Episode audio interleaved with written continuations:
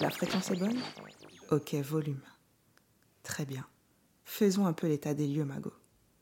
Peut-être qu'au moment où tu m'écoutes, tu es allongé sur ton lit. Tu es peut-être en train de rattraper Karma ou la dernière saison d'Insecure. Ou peut-être que tu es déjà dehors, au volant de ta voiture ou dans les transports de Paris qui nous fatiguent tellement là, et tu te demandes Mais qu'est-ce que je fous là? C'est quoi le bilan de ma vie aujourd'hui? Donc c'était ça le destin qui m'attendait. Est-ce que c'est tout ce que je mérite? Pourquoi j'arrive à rien? Je suis fatiguée, j'en peux plus vraiment. Et là, ton stress commence à monter. Tout doucement, un sentiment de culpabilité et de honte se faufile dans ton esprit. Tu en veux à la vie, tu en veux aux circonstances, et là, ça y est, tu commences à t'en vouloir. Tu t'en veux d'être nulle part, de pas avoir de vision. Tu t'en veux de pas réussir à mettre en place au moins un des dix mille projets que tu as écrits sur les brouillons de ton téléphone.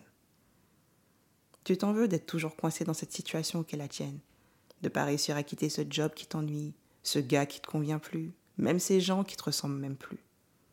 Oui, je sais. Je sais ce que c'est. Mais est-ce que tu as remarqué aussi la rapidité qu'a eu ton esprit pour t'envoyer autant de messages négatifs? Hein? Mais oui, c'est tellement plus facile pour ton cerveau de te mettre en évidence le fait que tu sois nulle, incompétente, pas à ta place parce que tu ne vois que ça déjà depuis un bon moment. Tu sais, Mago, le changement, c'est jamais facile.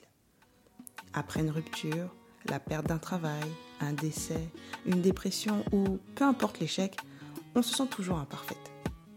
Et quand on a l'habitude de voir les choses négativement et de répondre à la perception de ce que l'on voit par du stress, de la tristesse, de la déprime, eh ben on reste coincé dans ce même schéma. Et au final, on finit par se détester. Je suis Jay Blakey, dite la blague preneuse, la mindset et empowerment pusher. Tout comme toi, Mago, j'ai eu aussi des fausses croyances. Je me suis souvent laissé envahir par mes pensées liées à quelques carences qui m'ont pendant longtemps empêché de rentrer dans ma destinée et de développer mon potentiel. Parfois, les pensées parviennent à se frayer un chemin au sein de l'esprit humain pendant le développement d'une entreprise, la conception d'un projet, même lorsque vous rentrez dans une nouvelle relation, ou tout simplement pendant le cours de notre développement personnel, et ces pensées vont s'installer comme un colocataire de vie dans ta tête si tu n'as pas appris à enrayer le processus. Toi, tu peux croire que c'est simplement lié à l'événement présent. Non, ma copine, tu n'as pas encore bien compris le processus.